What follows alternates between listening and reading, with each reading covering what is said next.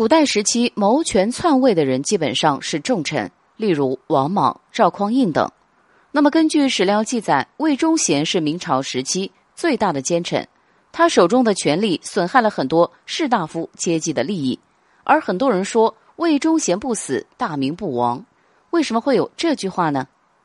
魏忠贤出生于穷苦家庭，所以他知道百姓的疾苦，而且在明朝时期，他积极开展赈灾。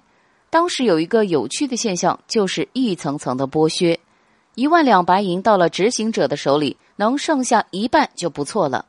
而魏忠贤需要做的事情就是保护银两，谁还敢贪污腐败呢？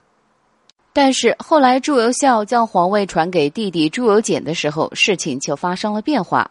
他告诫朱由检，在自己逝世后，魏忠贤绝对不可以动，要等待一定的时机才可以。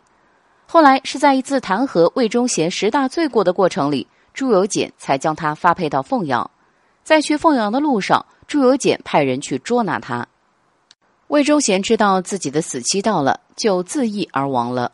当时他还说了一句有些莫名其妙的话：“我死之后，大明必亡。”后来这句话被崇祯皇帝知道了，他也觉得莫名其妙。